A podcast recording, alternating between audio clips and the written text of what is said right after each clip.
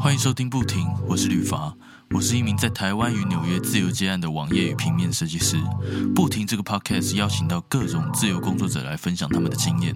欢迎到 Facebook 和 Instagram 上搜寻 b u t i n 点 c o，按赞、留言和分享给身边的朋友，追踪第一手自由接案生活的资讯哦。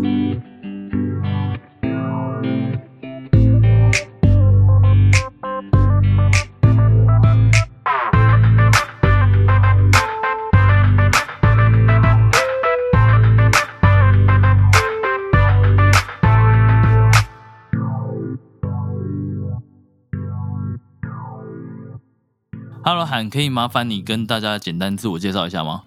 嗨，大家好，我叫韩，然后我目前是职业是一名刺青师，但是我个人是没有，呃，没有觉得自己很把刺青师当做一个职业，然后觉得自己比较像是以艺术家的身份在做刺青这件事情。你你怎么会你怎么会这样这样子定义呢？你有什么原因吗？因为我其实没有很把刺青这件事当做是一个商业的行为，我会觉得刺青这个东西是我的客人他信任我，所以他把他想要纪念的故事或者是他的想法跟理念跟我说，然后我来代替他把他想要呈现的东西纪念在他的身上。刺青这件事情对你来说是呃艺术层面比较高一点，对。比较不像一个职业。那那我这边想第一个想要问你哦，你当初我记得你你我们之前聊过，你也是复兴复兴美工毕业对不对？复兴商工。对。你是学姐还是学弟？你是学姐还是学妹？我问错了。学弟学弟是怎样？对不起对不起，我的错。你是学姐还是学妹？我应该是你的学妹啦。是啊，但但我记得你跟我跟我一样大啊。是非应届没有，没有，我不是应届的。哦哦哦哦，好好好，没关系，没关系，不重要。那那你当初你这样复兴之后毕业到接触刺青，到呃学学到可以帮人家刺青，你你可以分享一下这个过程吗？嗯，这个过程哦，其实我刚开始并没有，就是并没有把刺青这件事情当做是我的理想的职业。嗯，那个时候我是念。教育大学的艺术造型设计系，那个时候其实本来是有考虑要当老师，美术老师。哦，但是对，但是我大学念到一半的时候，那个时候刚好身边有朋友，他说他有认识的师傅正在想要收学徒，然后因为他知道我是学画画的，就问我有没有兴趣。我就想说，就是抱持着尝试的心情去试试看，然后结果就莫名其妙做到现在这样了。那你这样做多久了？大概多久？三年多了。哇，三年就不知道原本要当老师的人，现在变成对啊，这这么厉害的事情是，哎，没有，也没有就很厉害啦，运气好，运气好，谢谢大家的欣赏。你的你的 Instagram 的追踪人数也是蛮多，因为你我觉得你们风格蛮明显的。我觉得主要是因为我的风格，我的风格算特别。那那你你可以讲一下你的风格是，如果你自己形容的话，你会怎么样去讲它呢？嗯，其实我都是靠直觉创作，诶，要我用言语去形容，其实蛮难的。我们之前好像聊过，就是我觉得你的风格好像都比较偏女性一点，是吗？我我可以这样讲吗？对，因为就是几乎都是以细致的线条为主，所以我的客人确实都是以女孩子比较多。对啊，我有看过那个作品，就是我觉得，我觉我自己觉得算温柔的画风，就不是什么很粗暴的，你知道吗？哦，对我我也蛮意外的，毕竟我其实是一个粗，就是火爆浪子，就没想到画出来的东西如此的细腻。有人说，看一个人的作品可以看出他就是这个人他内心的一些模样吗？这样讲有没有比较文气？性格吗？哦。哦，我内我应该心我心思其实细腻的啊，对啊，因为像我自己的话，像我的那个平面设计的作品，其实都呃蛮干净的，然后比较，因为我一直秉持着一个东西，就是我觉得简单比复杂还要更难，因为你简单的东西，你必须要每一条线，然后每一个点都要到位嘛，然后平衡啊什么东西，而且你要把它简单的特别，其实也不容易，因为你要复杂，对我来说啦，要复杂的话。很容易就看得出来复杂之间的区别。但是如果要简单的话，你必须要每一条线可能都想的恰到好处，然后要让它每一条线都有呃它存在的意义，这样子，然后结合起来。就就我自己的想法是这样，哦但是但是你看我平常也是画，我觉得画算蛮多的，然后也是搞笑搞笑的。我我觉得应该是啊，就不是那种什么很文静的人啊。哦，确确实还好啊，其实你也蛮文青的啦，其实你也蛮文青，蛮文青的啦。我我讲话都很很那个诶、我平常干话也很多啊，这只是一个社交的模式。哎，那韩，那你是什么时候开始就是呃学成？你你你从开始学到学成，开始接第一个客人，大概花了多久时间？你还记得吗？其实很快，才半年，但是是因为我的师傅他比较就是随性一点。我们当初呃，因为这个行业啊，通常会签合约，但是我的师傅他比较随性，他就是收我为徒之后，他就是看我什么时候有空去练习就可以去练习，然后他自己评估我的状况能不能接客人，就是他帮我决定这样子。哦，对，那因为我本来就是学学画画的，所以其实我的基础的部分就不需要花太久的时间。对吧？可能你基础都好了，然后就是比较着重于次工上对，没。错，我几乎都是比较花时间比较多在练习，就是人工皮跟机械的操作。哦，现在都有人工皮，以前都猪皮耶。你有碰过猪皮吗？没有诶、我开始练习之后，就几乎都是用人工皮了。我我记得以前的那个刺青师啊，就是也没有到多以前，就可能七五六年、七八年前而已吧。就他们都会去就是菜市场，然后买买那种猪皮回来，然后冰起来，然后拿出来吃。嗯，有，我之前有师兄，他们有经历过这这段时光，但是我去，就是我开始就是学的时候，已经是大家都是买人工皮了。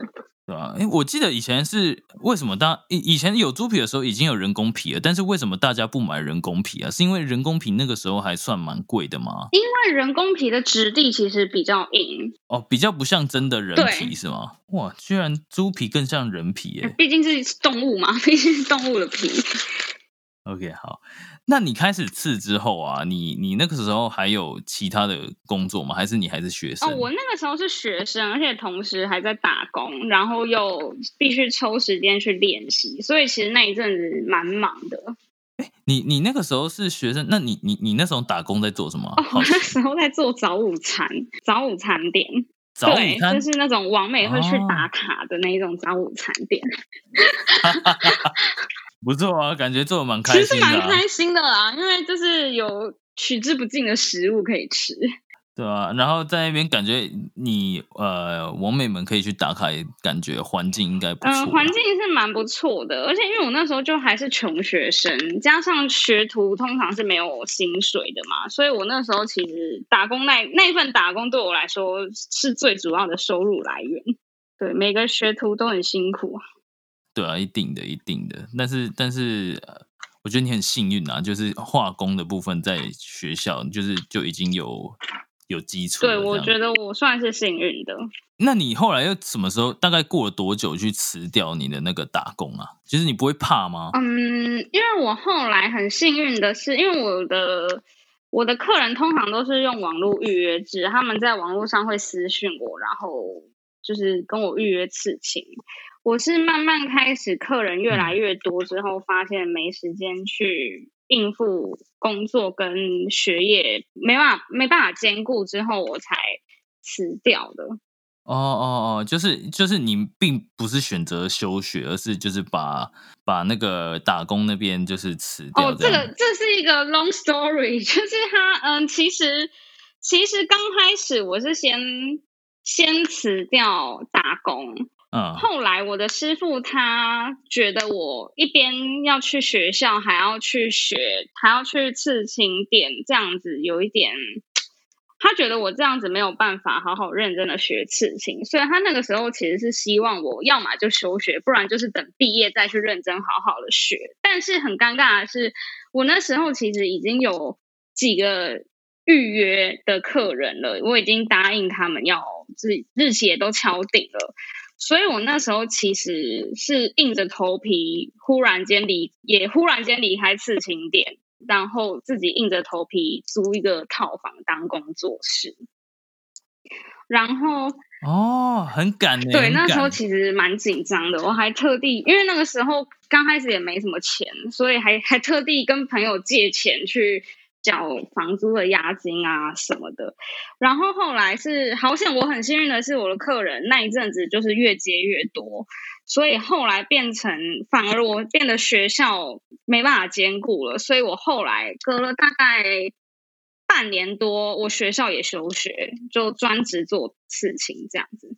哦，那你你这样子会不会觉得很可惜？不会啊，因为我反而觉得，因为我觉得我在学校学的东西是真的还蛮太太学术性了，真的就是在培育师资用的课程。对我来说，其实已经没用了。那我做刺青这个行业的话，其实也不需要文凭，所以我反而会觉得。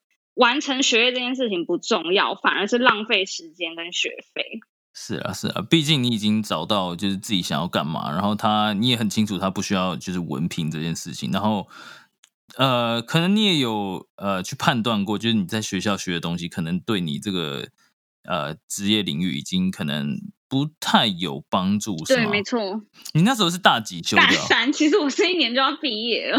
对啊，如果大三的话，就是因为大部分人都会觉得说，哇，那撑一年就毕业，那就再撑一下，至少有大学毕业。但但你没有哎，就是没有在管他的啦，就是我就是不要不要被社会化的一个感觉，一个叛逆。对，没错，因为我那时候真的觉得那个一年，虽然别人会觉得很可惜，可是对我来说，就是干嘛要多浪费一年的时间跟学费呢？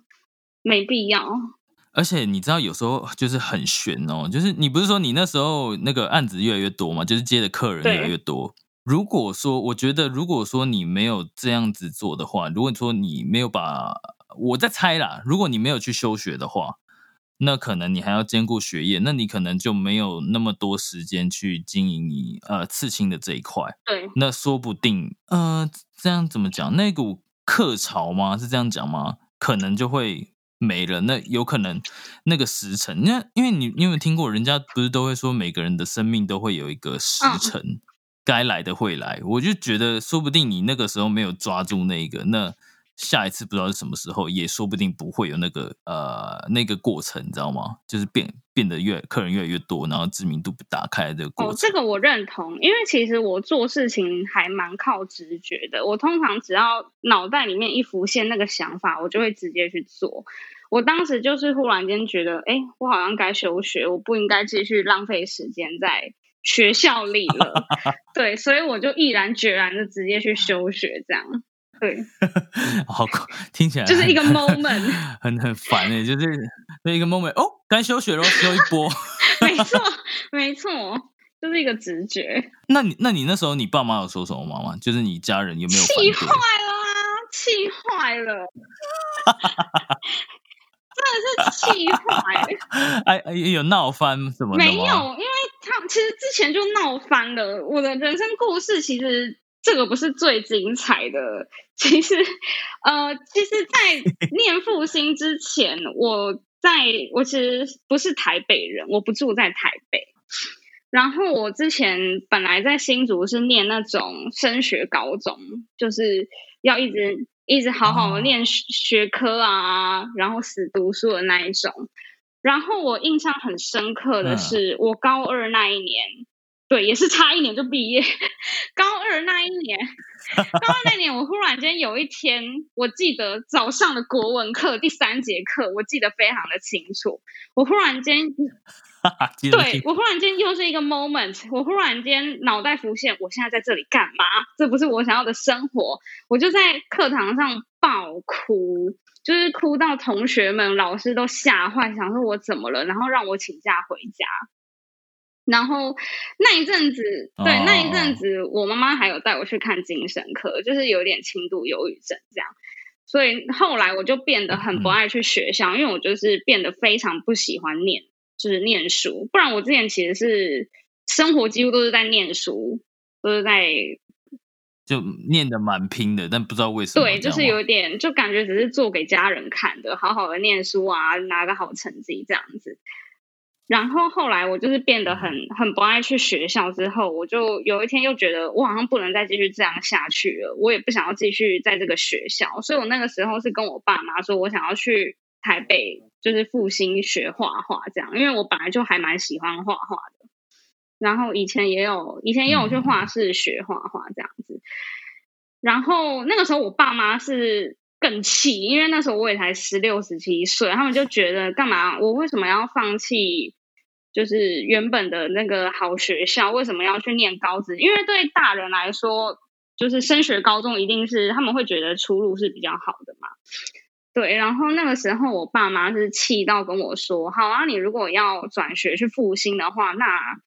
他们就不再给我经济的援，就是他们就不给我钱了，不给我经济的援助，让我要我自己搬去台北，自己想办法。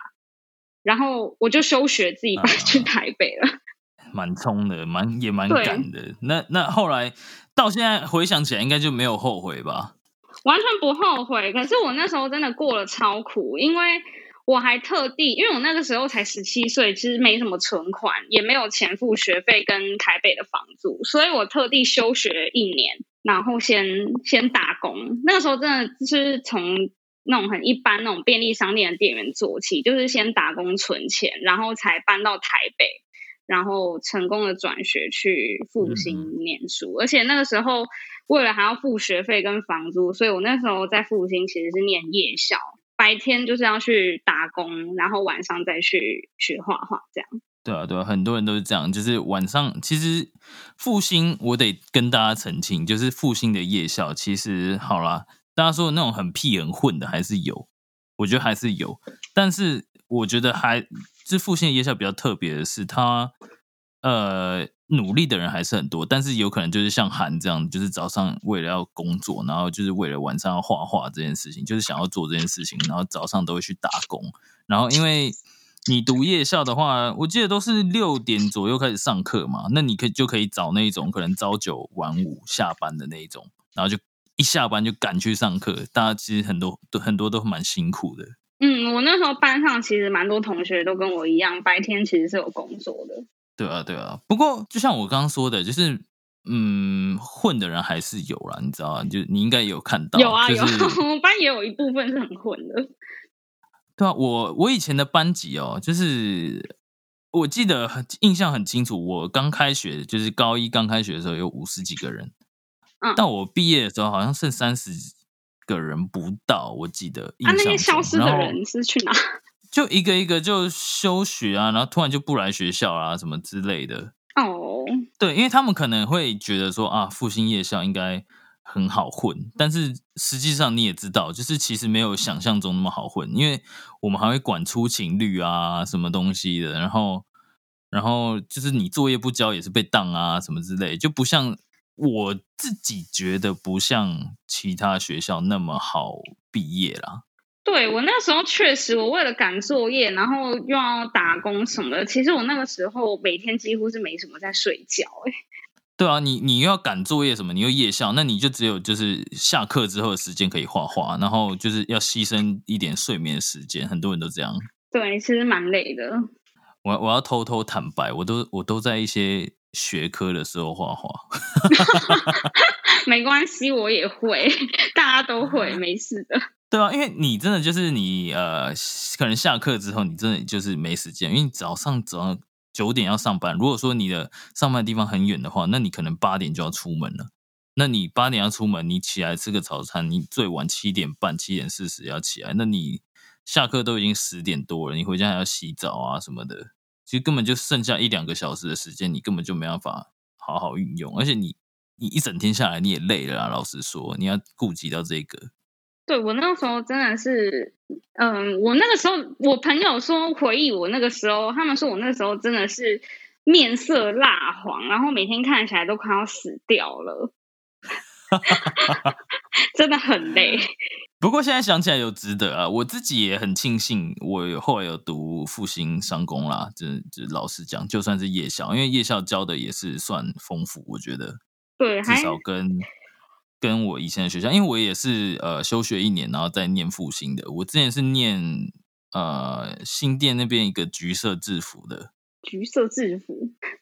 就是会有演艺科的那个。啊，好哦，好好，那我明白了，知道吗？这样讲很很很明显啊、有明白了，明白了。对，就以前那个时候有流行什么棒什么糖啊，黑什么会啊。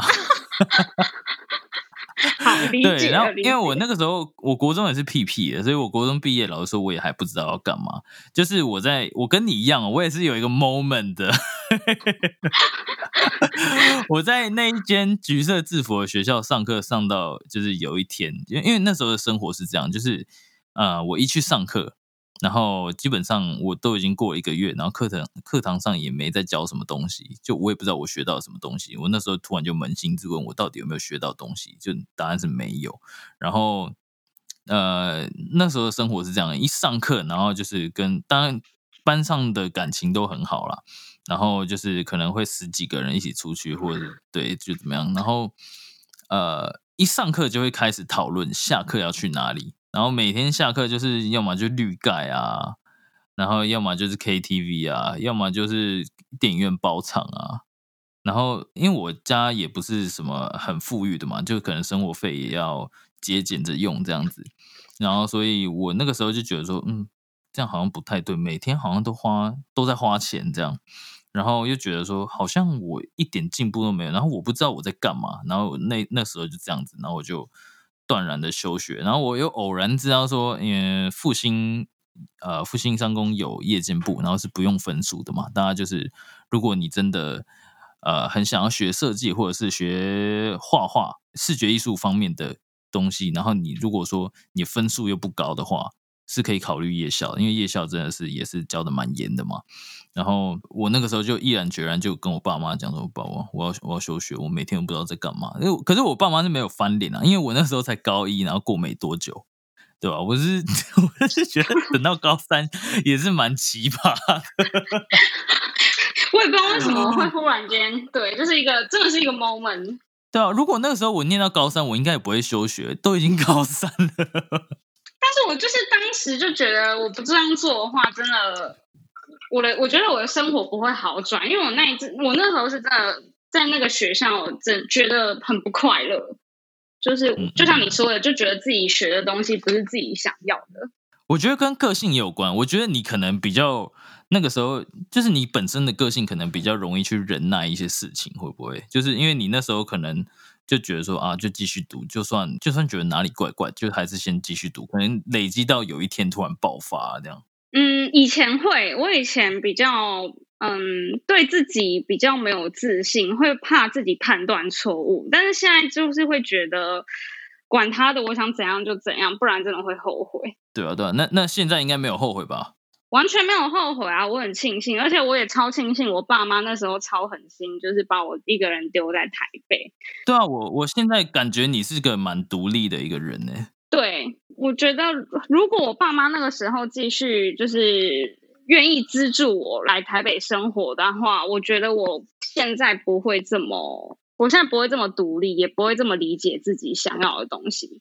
这真的要跟听众大家讲，就是我我自己真的个人是认为，你真的要做你真的有热情的事情，你才有办法真的赚大钱。老实说，就是如果你想赚大钱呢，因为我前几集其实就有讲过，就是因为你如果说你一直做你自己不喜欢的事情，你也不可能真的把它，就是你也不可能自发性的更努力，还干嘛？你知道吗？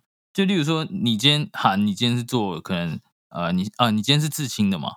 那如果说今天叫你去点写那个电脑程式，那你就不喜欢，但你知道他钱很多，可能就是这以后当工程师啊，钱薪水蛮高的啊，起薪都蛮高的啊，可能呃，就是现在的商业都就是公司都很缺啊，但是你就不喜欢嘛？那其实随便一个工程师，他们有热情的工程师，他们就直接把你替代了。对，没错，这个我认同。而且我发现，自从就是我觉得自由工作者应该都是这样。自从开开始做自己真的有热忱的事情，然后你也可以自己分配时间之后，真的是回不去了。哎，就是没有办法 做那种自己不喜欢做的事情，或者是需就是时间被绑死的工作。哎，不一定哦，不一定哦。其实，其实我我认同你说的，你说的没有没有不对，因为我自己也有这样的感受。但是呢。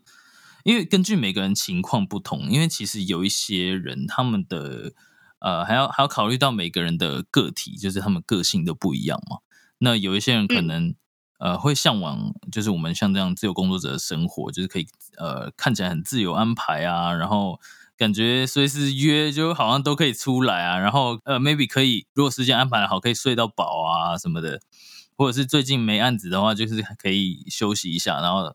玩个玩个游戏什么，然后感觉一两个礼拜都没在工作。哎、说说到这个，插个话，你是不是就是之前有 PO 过现实动态说，就是大家都以为你没在工作，对不对？你可以借此澄清一下。哦，对啊，因为嗯、我觉得很多自由接案的人都是吧，就是平常没事的时候，其实要么就是在家做工作，不然就是一定是去咖啡厅找一个环境优美的地方忙工作的事情。我觉得自由工作者的生活跟工作其实是密不可分的，所以之后之前就有朋友看到我可能。有时候会拍在咖啡厅之类的，他们就会以为哦，可能都在喝咖啡打卡拍完美照吧。但是 hell no，我忙到爆，我去咖啡厅都是点完咖啡，对，点完咖啡之后就开始画客人的图啊，处理工作的讯息啊什么的。对啊，对啊，因为因为你生活中像那个社群账号上面你要 PO 什么东西，你也不可能就是一直 PO 说自己很忙还是什么。如果说真的要一直 PO 的话，可能可能每天都在 PO，你大家看了也会烦啊。对，就没有必要一直说自己很忙，自己现在在做什么这样子。对啊，对啊，可能偶尔会拍一下，就是例如说哦，我现在在工作什么的，我觉得那些都很正常。但是你不可能每一次工作都要拍一下，因为你工作就是要认真了。那你可能就是工作之前，那你可能觉得啊，这杯咖啡很漂亮，那可以拍一下，就记录一下，就说哦，我现在在咖啡店这样。对，没错 但。是你不可能，你不可能每一次工作你都会拍你的桌面或者就是电脑桌面啊，怎样怎样，就是你现在在干嘛？你不可能一直拍荧幕嘛，荧幕谁要看呢、对，没错，而且而且我必须说，就是我觉得自由工作者都是这样，就是呃，很长都是忙到半夜，只要一就是只要醒着的时间，几乎都是在弄工作的东西。对啊，很长是这样，因为你不只是那个嘛创作的事，你还有，因为你毕竟是自己要去经营自己，那变成说你行政那些事情也要做，还算钱呐、然后可能还要学一些东西的。对，没错。哎，我刚刚原本要讲什么，然后卡卡到这里来 请请想起来，请你想起来。啊，我记得就是我刚我刚刚不是说，就是很多人的个体跟个性都不一样，所以有些人可能会向往这样的生活，但是就是没有想到会呃这么的困难，你知道吗？因为你看似其实呃像我们，例如说没有工作的时候可以休息，但讲起来简单，但做起来真的难。因为如果说你开始接案的话，你没有工作的时候，如果你还是个新手，或者是你还没有很纯熟，或者是常常发客户，或者是找到自己的方式去找客户这一些的话，你可能会担心你的下一餐在哪里，所以你不敢休息。哦，对，我会这样。确实会有点焦虑。对，然后可能有一些他们的个性又比较，呃，我这样讲白话一点好了，就是个性比较柔一点。那柔一点，然后可能又比较呃老实一点吧。哎，是这样讲吗？大家都很老实啊，就是老实的赚钱啊。我我的我的意思你应该懂吧？就是那种、哦，比较不擅长发挥自己的优势吗？做做事比较喊蛮一点的、啊。哎，你这样可能不小心攻击到一些比较内向的人。没关系，没关系，就是这这也不是不好，就代表说他的个性蛮可爱的，但可能就是没那么强势，或者是没那么呃有主见，对，有主见，或者是或者是没那么懂得表达吗？还不太那么的细腻。这样，我老实说好了，细腻，因为我觉得细腻很重要。就像就像立合约这件事情好了，那如果说发生什么问题，其实我自己这边是觉得说，如果合约上没写好，那我自己就会认赔，因为毕竟是我没有做好这个合约。嗯，那如果说客户真的抓到什么，或者是有什么问题的话，那我也只能认赔，因为我合约上没写好嘛，对不对？就例如说，好，假设我今天做一个案子，然后如果说其实我是想要两个礼拜以内做完，但是我的合约上面并没有写结案日期，那客户这样子一直跟你沟沟通成本很很久，例如说，呃，他一个呃，你你你传给他要他回复的时间就要一个礼拜了。那你这个这个案子原本可以两个礼拜做完，但是拖到两三个月，那我也没办法，因为你你就是合约上面没写嘛。对不对？对吧？就有些人可能会就就会犯这样的错，又或者是说有很多人他们其实不会不会自己去呃主动找答案。我觉得这个这个东西很重要。这个在这个时代，因为 Google 已经网络已经很普及了，你做什么事情都要先就是，例如说你该怎么做，你在 Google 一下其实都可以找到答案。就算你当下没有人可以问，就算你真的找不到答案，你可以去问。嗯，我觉得这是很重要。但是有些人就是呃。Maybe 或是直接不问，或者是直接上了，没有做好事先的准备，然后就可能会吃一点亏，然后吃一点亏，事后又会在那边，哎呦，怎么办啦？怎么办啦？这样子，我就觉得他们，他们可能就会被这样的呃接案这样的自由工作者这个身份给吓到，你知道吗？嗯，确实。哎，那说到这里，你之前有过呃有没有过那种一阵子都没有客人的？有过吗？最近啊，最近。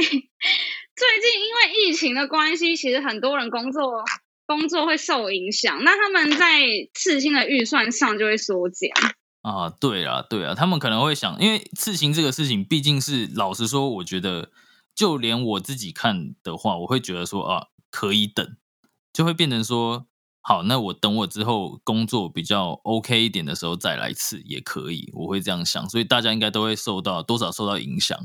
对，所以我最近算是比较比较冷的实习。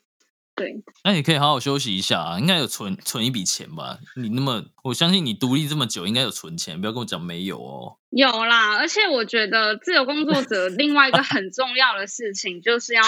懂得投资跟理财，因为毕竟我们这个工作是是没有保障的啊，真的就是没有客户的话，就等于要吃土，这样喝西北风。所以我觉得储蓄跟理财的概念是一定要有的。那那你可以分享一下你都是怎么样理财储蓄吗？就是简单的。嗯，刚开始就是会先存钱，然后用一些。储蓄险最基本的就是储蓄险嘛，那后来存越存越多，你就可以开始研究股票的投资。我觉得这是最最简单的方法啦，最快速的方法。是啦，大家大家都说就是投资好像就会提到股票，但是我对股票真的是我的左脑好像不是很发达，看到数字就想吐，你知道吗？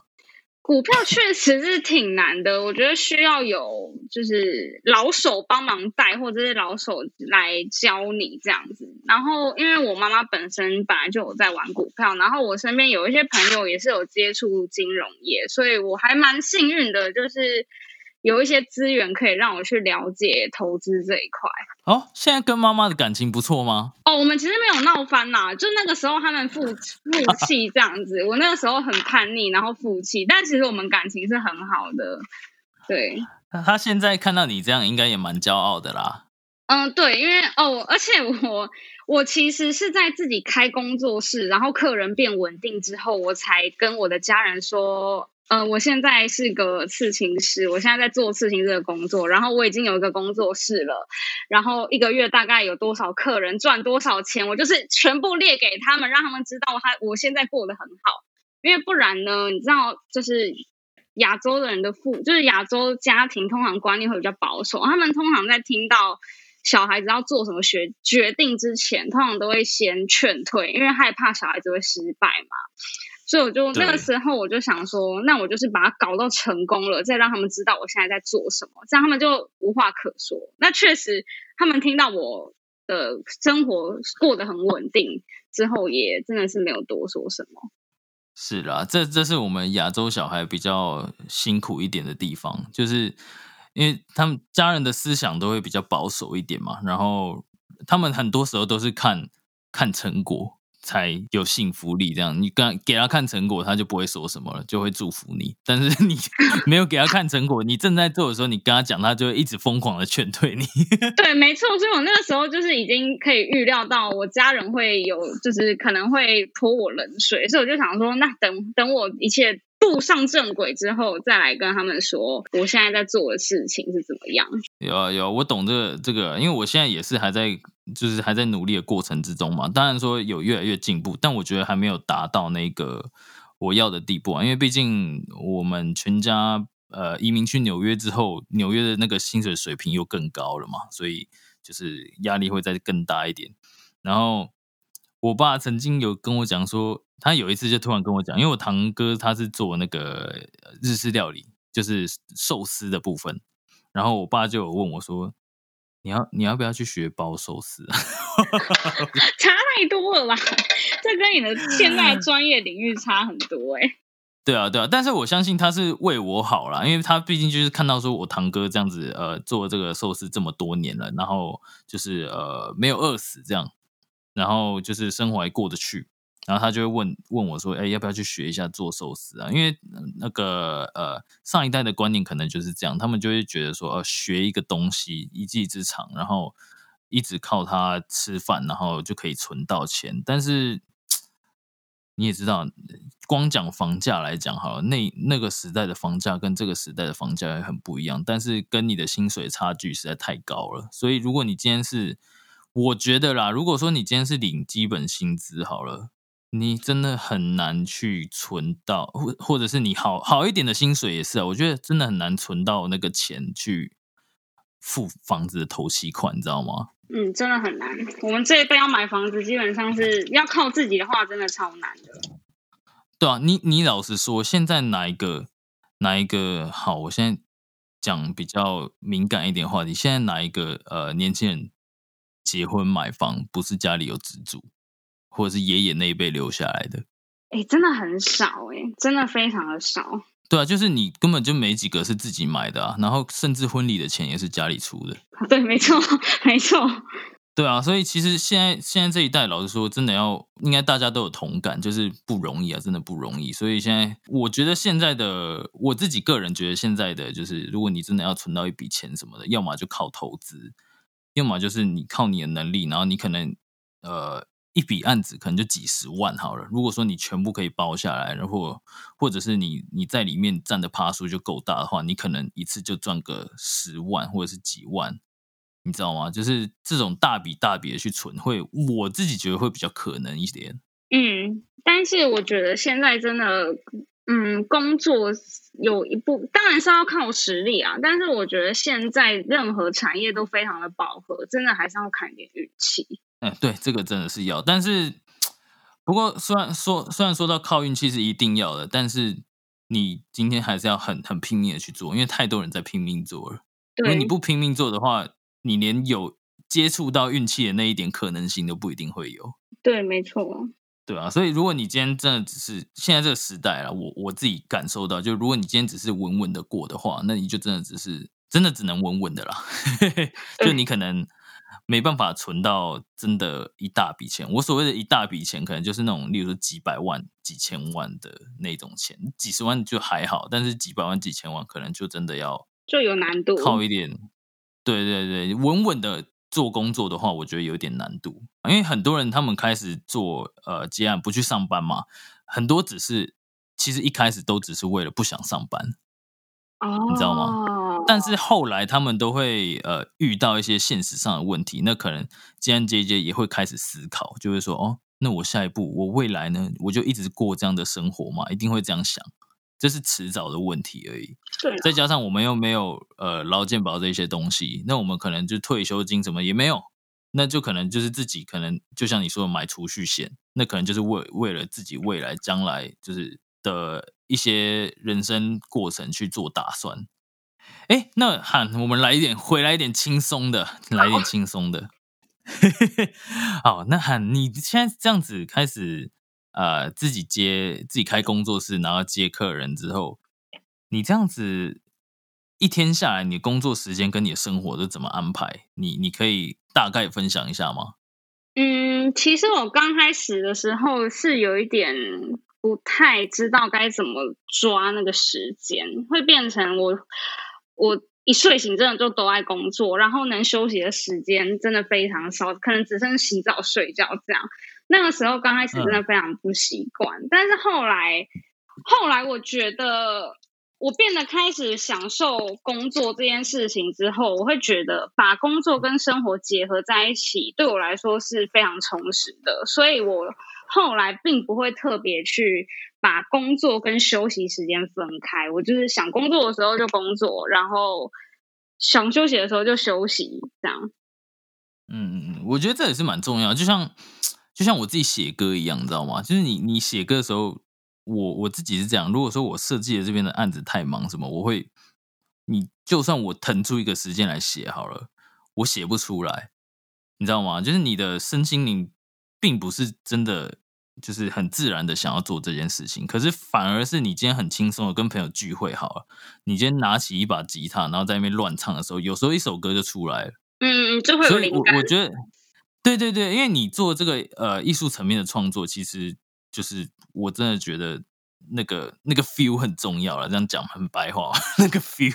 对，没 错，我真的很常，比如说忽然呃，我连跟朋友去酒吧，或者是跟朋友去夜店，我都会忽然间哎。忽然间想到什么，我就会在手机里面先先打起来，就是有一些灵感或什么的。所以基本上，我觉得我工作跟生活是合在一起的。然后我觉得这是一个很好的事情啊，代表我觉得我已经可以适应适应这个生活了，这个生活步调。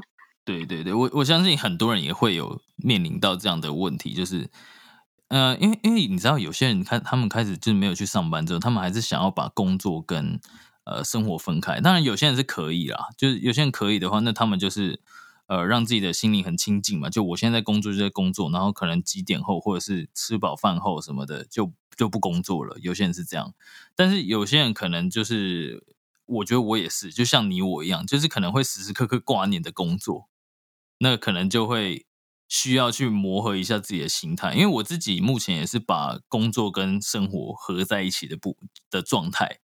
那我就觉得说，好，就是我现在抓到时间，然后我我现在有那个感觉，我就来工作一下。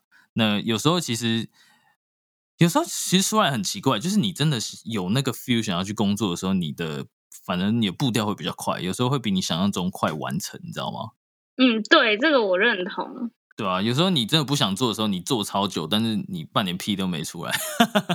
对，因为嗯，比如说我我发现我有一个很有趣的习性，就是只要客人问我图，就是设计图的进度的时候，我反而会不想画他的东西。但是如果客人 对，但是如果客人他就是完全不闻不问，就是放放着让我自己去创作的话，我很快就会想到这个客人的设计图该怎么去画它。哦哟，韩的客人现在有听到哦。对，拜托不要不要，因为被催图就会有压力呀。我就会觉得，哦天哪，就是这个客人在催了，怎么办？我就会下意识的会懒得去思考他的东西，就是会比较没有灵感。是啊，有但有时候我我自己的做法是这样，有时候我自己思考比较久，但是我会跟我就会主动密客户，就我就会跟他讲说，哎，你的东西大概在。大概在下周几的时候可以出来，你再稍等我一下，在他催之前，我就会先讲。我自己的做法是这样，因为我自己都觉得有点久的话。哦，因为我会，因为我通常都是在客人预约日期的前一到三天会传图稿给他，所以我自己其实有帮自己设一个 deadline，所以就我我会比较偏好照自己的步调做事情。是啊，是啊，一一定是的啊，毕竟就是自己在为自己工作了嘛。对。对啊，最舒服的步调，其实对呃创作来说也是，我觉得也是对对客户来说是最好的啊。不然你画出一个自己也不喜欢的东西，对对不对？客人也不可能会接受啊。就是可能你刺在客人身上，你自己也就是对自己也说不过去。好，那那涵，你这样子最后想问你，就是你这你这样子未来可能几年内有没有给自己设定一个什么样的目标，或者是想要累积到什么地步呢？这个问题其实，因为我最近刚好，我觉得我在刺青这个行业里面已经已经有完成自己的理想了，所以我其实最近有开始在尝试一些别的领域的创作。对，但因为目前我还没有认真的做出一点成绩，所以我也不想要就是说大话或者是透露太多。但嗯，我觉得。嗯，人要多学一点各个各个不同的技能啦。对，然后我现在目前是想说，刺青我还是会就是持续的做，因为这个工作我确实是蛮喜欢的。然后我跟客人之间的交流，我觉得也有给我带来很大的，就是我有学到很多。从跟客人交流、接案，还有跟客人谈天的过程中，我都有学到很多。所以刺青这个工作我是不会放弃，但是我有在做一些新的东西的尝试。那之后，其实我最终的目标是是去美国，哎。对，我想要用，对我想要去美国，然后申请工作签证。对，因为刺青师其实是没有办法申请工作签证的。虽然我之前有出国驻店过，但是都是以打工，就是打黑工的身份去那边工作个几天，是没有办法申请长久居留的。对，所以我现在有在尝试一些也是艺术设计相关的领域，然后我想说。呃，顺利的话，想要试试看能不能申请工作签证，然后出国闯闯看。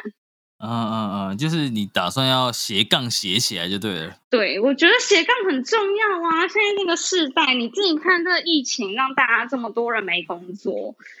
对，我觉得真的要身怀，就是身怀多个技能，才有办法好好的继续生活。这个我我我也是。蛮认同的，因为我自己也是做很多事情。